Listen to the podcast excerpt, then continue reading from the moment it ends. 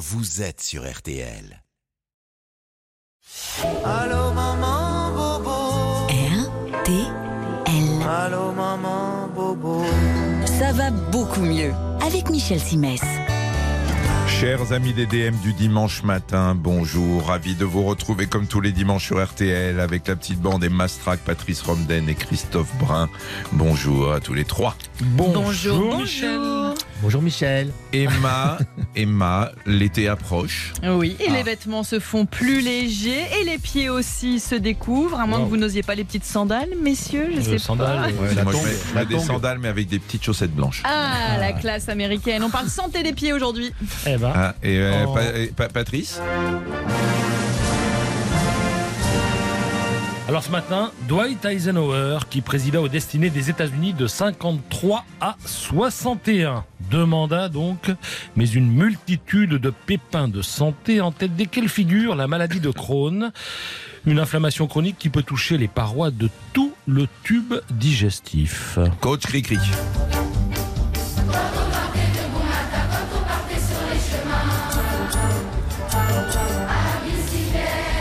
Euh, bicyclette. Euh, exactement, et non pas par Yves Montand, mais par les élèves des collèges Pierre Sémard de Bobigny, Suzanne Lecor de Paris et Gustave Courbet de Pierrefitte, avec une orchestration de Raphaël Merlin. Retrouvez cette, cette version, elle est géniale.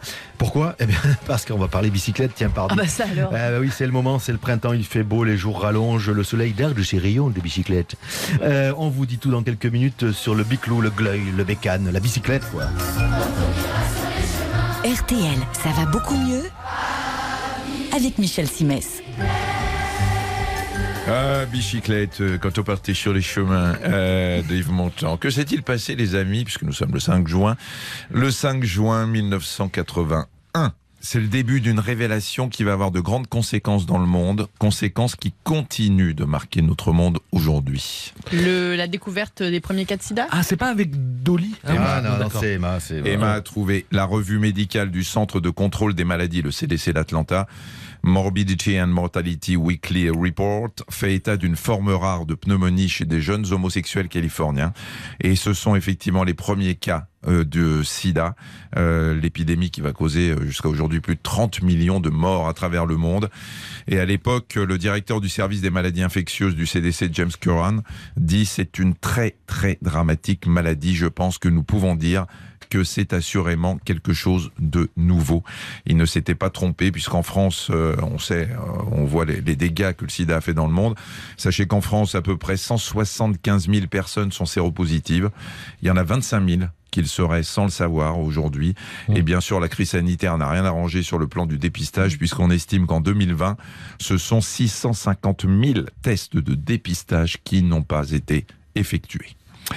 Emma, ça n'est pas qu'une affaire de sandales et d'esthétique, loin des yeux, loin du cœur aussi. C'est pourtant très important de prendre soin de ses pieds. Bah, surtout si en fin d'émission vous comptez aller faire du vélo avec Cricri. hein. On va en prendre soin dès maintenant. Alors ça commence par l'hygiène.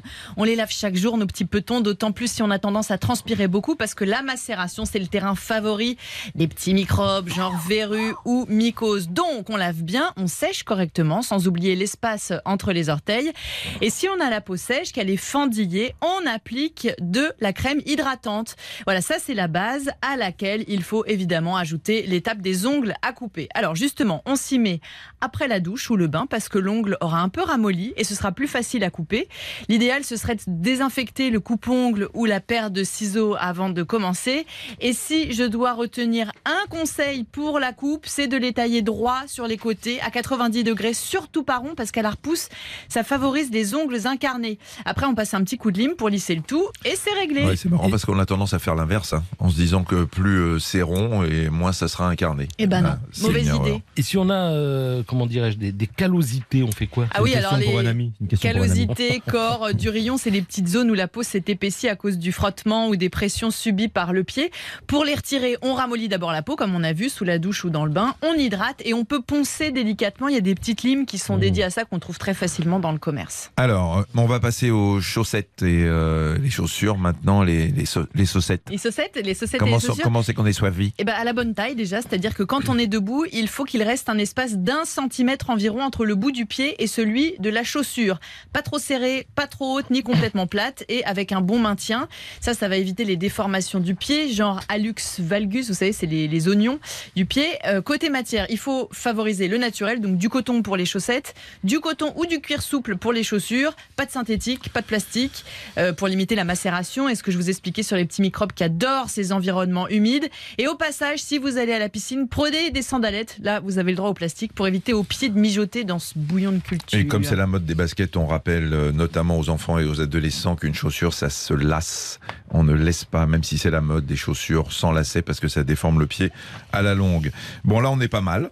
Hein On a est pas de, mal. on a de beaux pieds, bien entretenus, en forme, mais il faut les entretenir. Eh ben oui, les pieds, c'est la base de notre équilibre et ça, ça se chouchoute. Donc maintenant qu'on en a pris soin, on les fait marcher régulièrement à tous les âges et sur tous les terrains, même le sable. Ça, c'est un excellent moyen de travailler l'équilibre et de lutter contre le risque de chute. Évidemment, au moindre doute, ou si vous voyez quelque chose d'anormal, hein, on consulte. Ah oui, le généraliste ou le pédicure podologue, ça, ça vaut pour tout le monde. Mais certaines personnes doivent être particulièrement vigilantes. Ce sont les diabétiques et les personnes qui souffrent de problèmes vasculaires.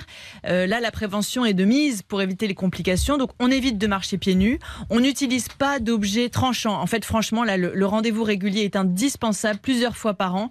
Euh, et ça peut d'ailleurs être pris en charge par la Sécu. On protège ses pieds dans les chaussures et on les surveille très attentivement. À la moindre plaie, on est très vigilant et si besoin, on consulte. Bien évidemment, et surtout les diabétiques, vous l'avez dit, parce qu'il y a une diminution de la sensibilité, on peut se blesser sans s'en rendre compte, avec des conséquences parfois dramatiques. Patrice, Un petit quiz sur la vitamine C, parce qu'on dit toujours oui, il faut prendre de la vitamine, mais bon, elle est bonne pourquoi la vitamine C? Elle est excellente pour la santé des... Zo. Zo. Oui, très bien. Quoi Les os, la peau, non des- Contre oui, les oui, rhumes, oui, oui. contre les infections Oui, Les alors, dents. Les dents, les gencives, elles protègent aussi contre les infections et accélèrent la... La Cicatrisation. là, là, il se, il se Cicatrisation. brosse les poils du bras quand il dit ça. D'ailleurs, quand il a parlé des dents, il vous a montré les dents Oui, il au cas avait- où vous ne sauriez pas où c'est. Alors on la trouve où surtout La cette vitamine Dans les, dans les oranges, agrumes, les, agrumes. oui, voilà. Orange, oui, fraise, kiwi, Oui. Oui. mangue, Voilà. goyave, et dans tout un tas de légumes, notamment le brocoli, le poivron rouge et... Michel aime ça. Le persil Non, la Non, la betterave. Oui, la betterave. La Persil, c'est vrai, mais la betterave, il, Qui il se mange. Ah, crue non. d'ailleurs plutôt que cuite. Alors là, tiens, Hein bah, je vais vous Ah, donner non. une petite euh, recette. La betterave crue, c'est très très bon. Oui. Vous faites avec une mandoline des, des petites tranches très fines Un, carpa Et un, un une sorte de carpaccio. Ah, voilà, oui. et vous faites euh, une sorte de millefeuille avec une Mmh. tranche de betterave crue. Vous mettez dessus une petite euh, tranche de, de chèvre bûche et vous alternez comme ça. Vous mettez ça dans un cercle. Vous assaisonnez avec un petit peu d'huile d'olive et puis un peu de crème balsamique. Et là, vous allez tomber par terre. Vous allez vous réconcilier avec les petites betteraves qu'on vous donnait en petits cubes C'est à la cantine. Ouais, c'est C'est ça, le on monde se à souvient de l'envers. celle-là. On se retrouve euh, dans quelques instants avec Monsieur Patrice Romeden euh, qui nous parlera de la santé du président Eisenhower.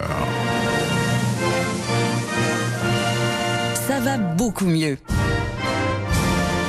Michel Simès sur RTL.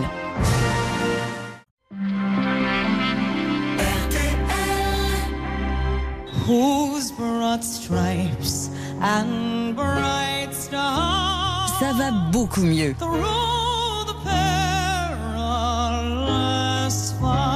Michel Simès sur RTL.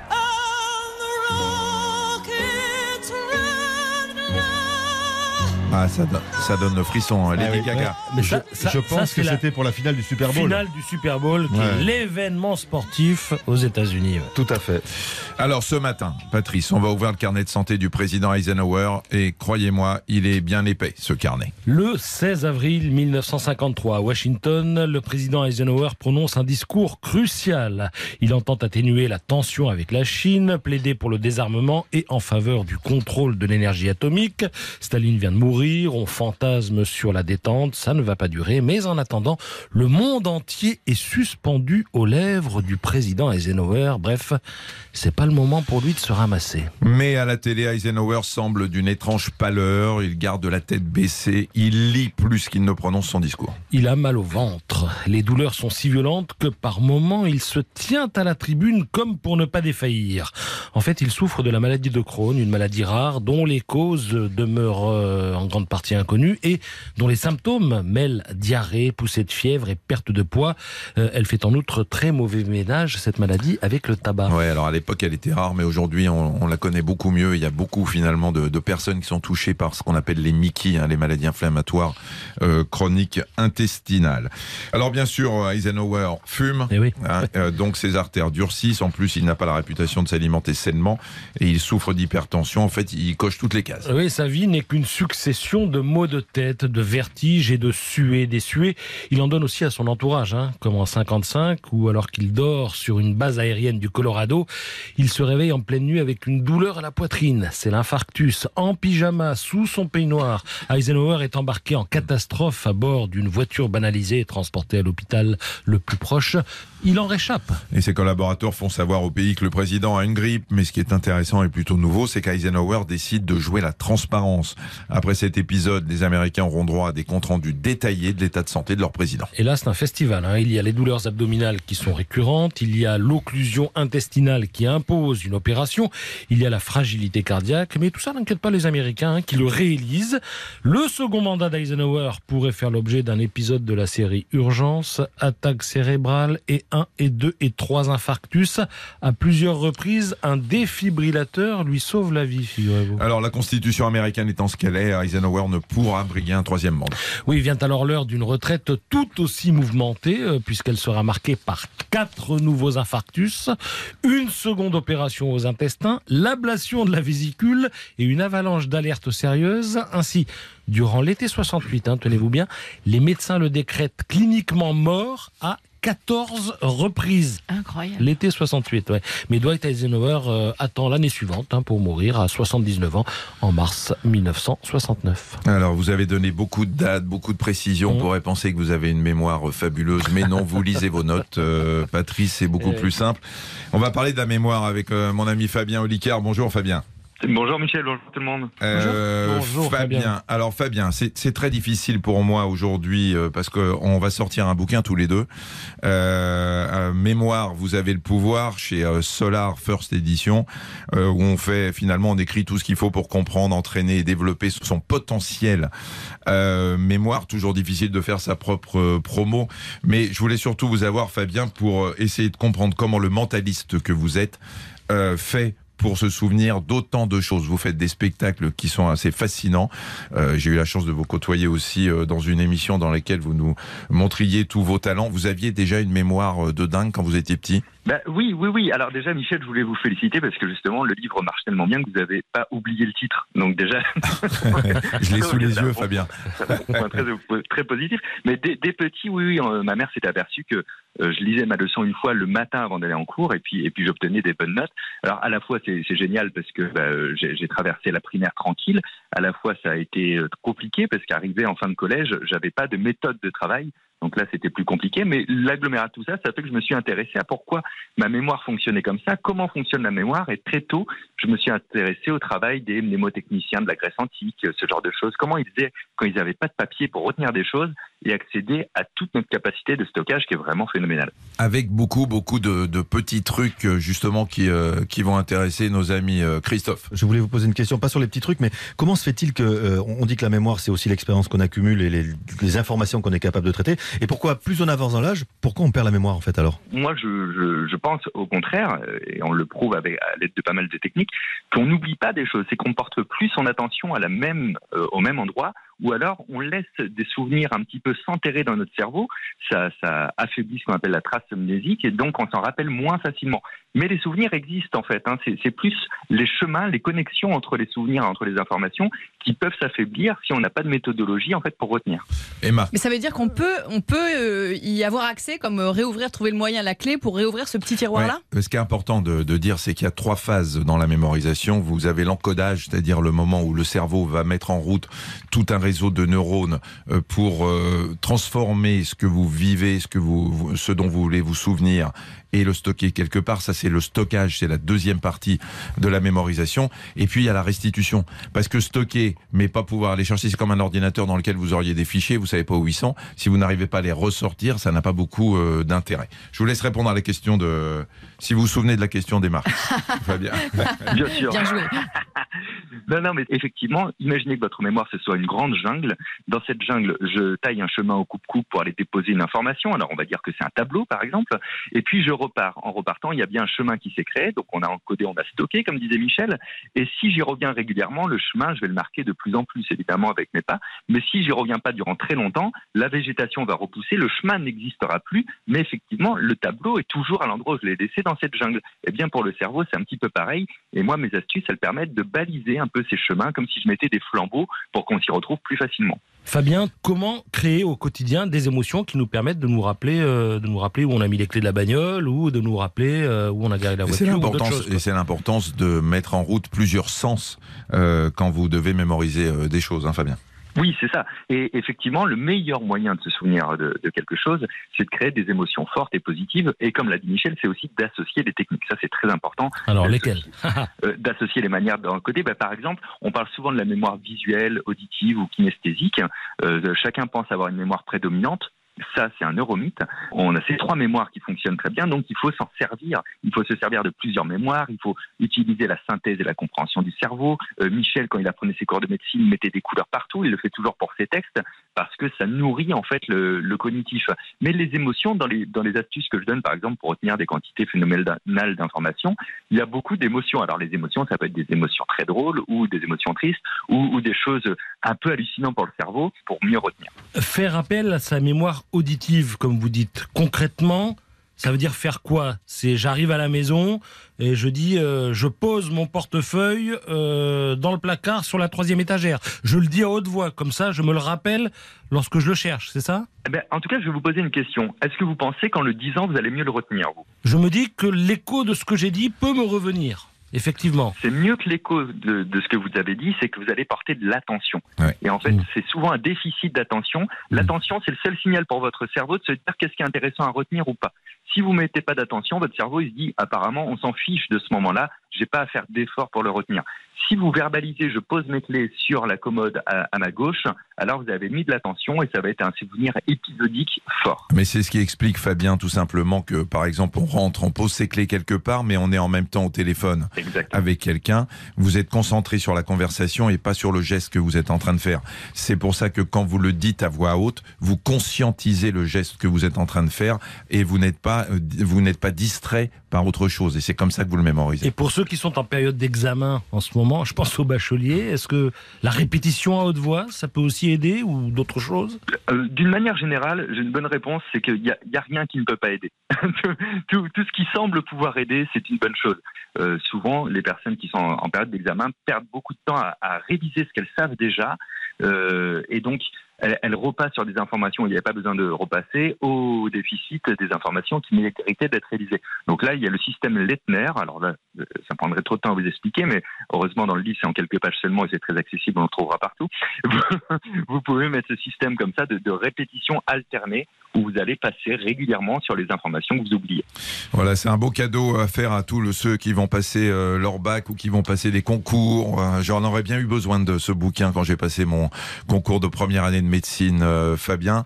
Donc avec Fabien, bah, on a écrit Mémoire, vous avez le pouvoir. Tout comprendre pour s'entraîner et développer son potentiel chez Solar First Édition. Merci beaucoup Fabien et euh, merci pour euh, tout ce que vous apportez euh, au spectacle et à la mémorisation euh, des Français euh, aujourd'hui. À très bientôt Fabien. Merci à vous tous, à bientôt. Merci, au revoir. On se retrouve dans quelques instants pour la partie 3 et on va jouer avec euh, Virginie qui est infirmière Ah. libérale à Marseille. Et vous allez voir, elle va, elle elle jouer, gagner. elle va jouer, gagner. elle va jouer pour euh, un gain qui a un rapport avec votre chronique. Emma, vous verrez ça. Ça va beaucoup mieux sur RTL. Avec Michel Simès. RTL, ça va beaucoup mieux avec Michel Simès. Et avant de jouer, je vous rappelle que nous sommes partenaires avec le magazine Dr Good en kiosque actuellement avec un dossier sur la chirurgie de la vue, euh, chirurgie de la myopie, de la presbytie. Vous savez qu'aujourd'hui on peut opérer beaucoup de choses. Et puis un dossier aussi sur le sucre, comment s'en passer, comment réduire sa consommation. Nous allons jouer Ah. avec Virginie, infirmière libérale à Marseille. Bonjour. Bonjour, bonjour Michel, bonjour à tous. Bonjour Virginie. Alors, je vais, d'abord, je vais pas vous demander le, je vais quand même pas vous demander l'immatriculation de Marseille, euh, Patrice. 13, les 13, Bouches du Rhône. Ouais, mais comme vous vous plantez maintenant régulièrement. Une fois suffit. Oh là là. Et encore, je me suis rattrapé. Virginie, vous connaissez le principe du jeu. Une énigme médicale vraie et puis euh, trois réponses, trois versions. Il y en a une seule qui est bonne et là vous jouez pour un bon d'achat de 500 euros valable sur spartou.com. Alors spartou.com, ça met toute la mode à vos pieds et ça vous offre un maximum de choix de modèles de chaussures pour toute la famille. Vous pourrez aller vous offrir toutes les sandales que vous voulez. Ah, ben pour la voilà, la, voilà à la, la chronique d'Emma, donc sur les pieds, la santé des pieds. Voilà. C'est le grand complot. Ouais, c'est exactement ça. Virginie. Oui, Comme vous le savez, il y a peu, nous élisions notre président de la République. Ou Ah oui. plutôt, nous le réélisions. Pour marquer le coup, nous avons fait quelques recherches sur la longévité des hommes de pouvoir et nous sommes tombés sur une étude américaine étonnante, une étude qui porte sur 279 dirigeants élus à la tête de 17 pays entre 1722 et 2015. Et elle nous apprend que trois versions. Emma. Cette étude nous apprend que les vainqueurs des élections peuvent vieillir plus rapidement que les candidats non élus. Pour arriver à cette conclusion, les chercheurs ont comparé la longévité de 279 présidents élus à celle de leurs adversaires malheureux, précisément 261 candidats qui ont échoué à accéder au pouvoir. Et ils se sont aperçus que les élus vivaient en moyenne 2,7 ans de moins que les autres. Comme quoi, quand on dit que le pouvoir ça use, bah, c'est pas complètement fou. Patrice, ça. Eh bien, cette étude nous apprend que plus un président est grand, je parle de la taille, hein, de la taille en centimètres, moins il vit longtemps. Il y a une corrélation stupéfiante entre les deux courbes. Prenez Chirac, 1m89, il est mort à 86 ans, alors que De Gaulle, 1m96, donc plus grand, est mort plus prématurément, à 80 ans. Et voyez Sarkozy, il est plus petit que les deux autres et il est plus que jamais vivant. lui. Coach Cricri. Alors, cette étude nous apprend qu'il vaut mieux être de gauche que de droite quand on veut vivre longtemps. Les présidents considérés comme progressistes, donc de gauche, vivent en moyenne 5 ans de plus que les présidents classés parmi les libéraux ou les conservateurs. Je précise que le cas d'Emmanuel Macron n'a pas été pris en compte dans cette étude pour trois raisons. D'abord parce qu'il est toujours en vie, Dieu merci. Ensuite parce que l'étude s'arrête en 2015. Et enfin parce qu'il est en même temps de droite et de gauche. Voilà. Alors, Virginie. C'est pas facile, n'empêche. hein. Non, c'est pas facile aujourd'hui, Virginie. Vous avez euh, la version d'Emma qui nous dit quoi? Qui nous dit que on vit moins longtemps quand on est président. Exact. Vous avez la version de Patrice. Patrice qui nous dit que euh, Si t'es grand, euh, si pas t'es grand, si t'es grand, tu meurs. voilà. Et celle, euh, et celle de Christophe qui nous dit que euh, que si t'es de droite, tu meurs aussi. Pourquoi vous ridiculisez Donc, si tout t'es le temps grand- ma version Si t'es grand et de droite, t'es mal, quoi. Ouais. Alors Virginie, qu'est-ce que vous élimineriez ah bah j'élimine euh, la, la deuxième. La deuxième, c'est sûr. Le grand, la taille Ouais. Oh, elle Bon. est pauvre. Ouais, Ouais, non, mais ça, vous avez bien fait de l'éliminer. Il vous en reste deux. Salut Patrice. Et, et, et, et, et finalement, euh, je vais garder euh, la, la première. Mais bravo Virginie, quelle bonne idée. Non, par Alors, logique, hein, eh, franchement, par Non, ce logique. qui est, hein. ce qui est bien, ce qui est bien, c'est qu'on ne l'a pas aidé. Et ouais, habituellement, on Habi- aide quand même Habitude, pas mal. on a là, besoin d'aider. Là, euh, Virginie n'a pas eu besoin d'être aidée. Emma, ça demande des précisions. Efficacité redoutable. Ouais, la conclusion de l'étude, c'est qu'effectivement, les chefs d'État vivent en moyenne près de deux ans et demi de moins que leurs adversaires malheureux. Voilà. En gros, le pouvoir, c'est sympa, mais ça fatigue. Les auteurs de l'étude précisent tout de même qu'il ne faut pas extrapoler les résultats de cette étude parce qu'elle porte sur le Canada, les États-Unis et certains pays européens, mais pas sur tous les chefs d'État du monde. Donc à prendre avec des pincettes. Merci beaucoup Emma, merci Virginie. Je rappelle Merci que vous vous. avez gagné un bon d'achat de 500 euros sur spartou.com pour aller vous acheter les chaussures qui vous plaisent. Euh, Il y a pas mal. Mon y a mari beaucoup... va être heureux. Ah bon, parce qu'il a besoin de chaussures ah non, c'est surtout qu'il n'y a pas de place. On est en plein travaux. Le dressing n'est pas encore fait.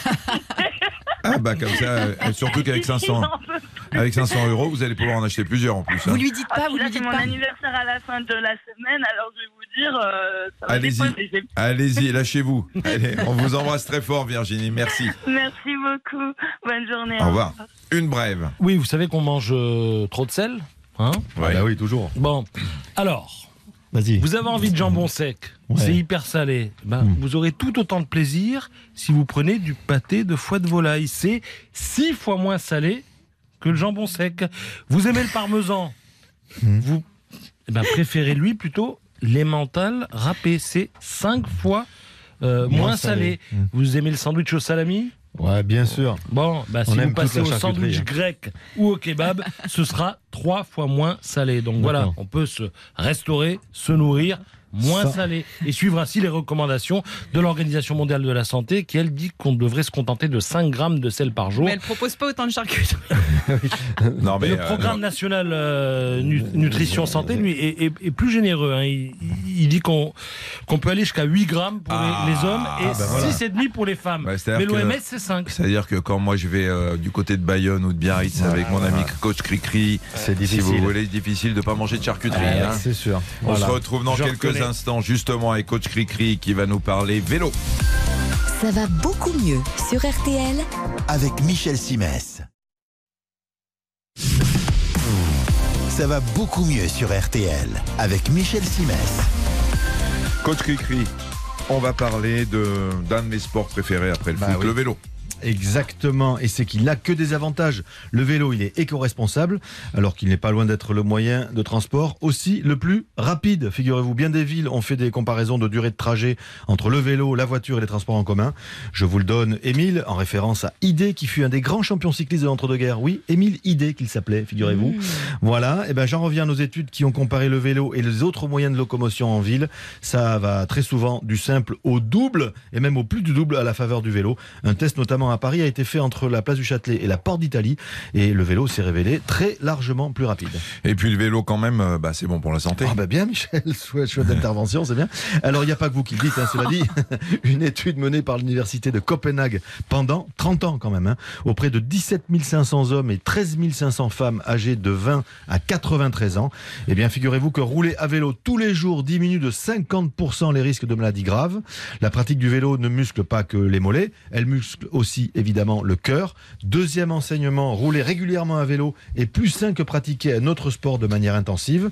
Et le meilleur pour la fin, il suffit d'un quart d'heure à 20 minutes de vélo tous les jours pour obtenir un effet notable sur sa santé. Alors vous imaginez que ce que ça peut donner quand, comme vous, c'est un sport qui fait partie du quotidien. Et ça veut dire quoi quoi? Vous allez nous dire euh, que le vélo a un effet sur la durée de vie? Ah ben, pas qu'un peu. 3, 3, vous vous rendez compte, c'est le nombre d'années en moyenne que vous ajoutez à votre espérance de vie en pratiquant le vélo régulièrement. Et ça veut dire environ 3 ou 4 fois par semaine.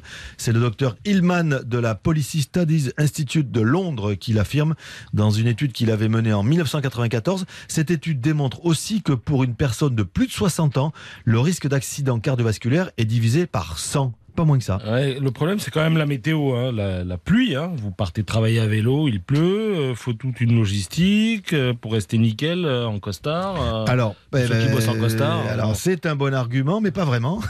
en fait, Ah la bon ville de Paris, notamment, mais d'autres villes en France aussi, hein, Clermont-Ferrand, Bordeaux, Montpellier, avaient fait l'étude en 2018, et on est arrivé au chiffre 8. C'est le nombre de jours et de fois que les vélibistes parisiens ont dû sortir leurs vêtements de pluie pour Mmh. accomplir 100 trajets quotidiens, domicile-travail d'une demi-heure aller et une demi-heure retour. Donc la météo, c'est pas vraiment la bonne excuse. Mmh. Euh, Michel, je finis par notre marotte quand même. hein. La sécurité, vous devez mettre un putain de casque sur la tête, hein, excusez-moi. Même pour ne faire que quelques hectomètres, il doit être marqué CE, il doit protéger toute la tête, les tempes comprises. hein. Il faut un casque qui enveloppe bien, sans empêcher de voir et d'entendre. Et il faut qu'il soit bien arrimé sur le crâne, sinon ça sert pas à grand chose. Avec une solide jugulaire qui est facile à attacher, bien serrée au niveau du menton. Voilà, Voilà. vous faites bien parce que finalement le, le vélo n'a qu'un seul inconvénient, l'imprudence de celui qui le pratique. Équipez-vous, faites attention, ne brûlez pas les feux comme je le vois tous les jours. Il n'y a aucune raison que le vélo ne vous soit pas, ne, ne vous soit hostile. Merci beaucoup. Coach Cricri, Emma. Est-ce que vous avez fini votre petit-déj à la maison? Est-ce que vous avez le cœur bien accroché ici? Allez, on y va. Je vous relais le contenu d'un article lu sur le site Slate qui propose un petit florilège de ces petits trucs dégoûtants qu'on mange sans le savoir. À votre avis, ça peut être quoi? Voilà, mais c'est tous les trucs qu'on a sur les mains quand on mange avec les mains, par exemple, les petits microbes, les bactéries. Alors, de la saleté, ok. De la moisissure présente sur les fruits et légumes qu'on retrouve dans les conserves. Des insectes qui sont évidemment présents dans les champs et les usines et dont forcément Ah. certains morceaux se retrouvent dans l'assiette, des déchets de rongeurs et notamment des poils. L'article précise que l'autorité de santé américaine autorise un poil de rongeur pour 100 grammes de beurre de cacahuète et le dernier pour je me finir. demande si ce ne sont pas des matières fécales. Parce que quand je vois des gens sortir des toilettes sans se laver les mains, Je pense que ça, ça fait partie des, de, de, de, de la saleté. Mmh. Euh, le dernier truc improbable, c'est des morceaux de dentition. Il semblerait que 4 à 8% des personnes hospitalisées pour avoir ingéré quelque chose qu'il fallait pas le sont pour avoir avalé des prothèses dentaires. Donc j'imagine les leurs. D'accord, bah dis donc. Patrice, vous avez quelque chose à dire ou pas? Euh, franchement, franchement, Ouais. Non. Très bien. Moi, j'en ai une, tiens. Allez-y. Toute simple. Qu'est-ce que c'est que la craniométrie La mesure du crâne. Bravo. Voilà, au moins c'est clair, net et précis. Non mais moi, je ne savais pas, parce que j'ai cherché des trucs incroyables, dit non, Ah ouais. c'est tout simple. C'est la le, mesure le du crâne. plus inquiétant, Voilà, c'est que vous ne simple. le sachiez pas, surtout. Non mais j'ai essayé de trouver des choses plus compliquées alors que c'est Bah, tout simple. ouais, Bravo non, tout Emma. simple. Voilà. Bon. Euh, bon, vous avez, euh, c'est fini, vous n'avez plus de bref, plus rien à nous proposer. C'est Mm. pas grave. Attention, si Emma. Ah, moi, oui, j'en- non. moi, j'en ai plein, mais vous avez jusqu'à Allez, midi et demi ou non, pas à peu près Deux secondes. L'épinard est l'un des aliments les plus riches en fer. Vrai Non, c'est faux C'est Juste faux, c'est faux, faux, c'est faux. faux. C'est une erreur de frappe. C'est faux, c'est faux. Alors, on peut citer le boudin noir, euh, le foie, les crustacés, les légumes secs, les lentilles. Et. Popeye, il nous a, il nous Il nous a a pas mis en dedans. fait, ouais. ouais, manipulateur ce Merci à tous les trois pour votre participation effective aujourd'hui. Merci à nos chers auditeurs de nous suivre avec tant de fidélité. Nouveau rendez-vous du lundi au vendredi. Mes conseils santé dans le podcast, ça va beaucoup mieux. En plus du replay de cette émission. Merci euh, à Pascal Choisy, notre réalisateur. Passez un bon dimanche et n'oubliez pas la vie. C'est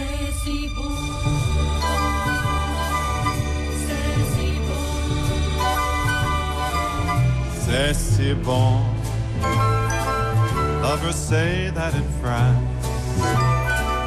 When they thrill to romance, Eh ben, c'est that si it's bon. so good.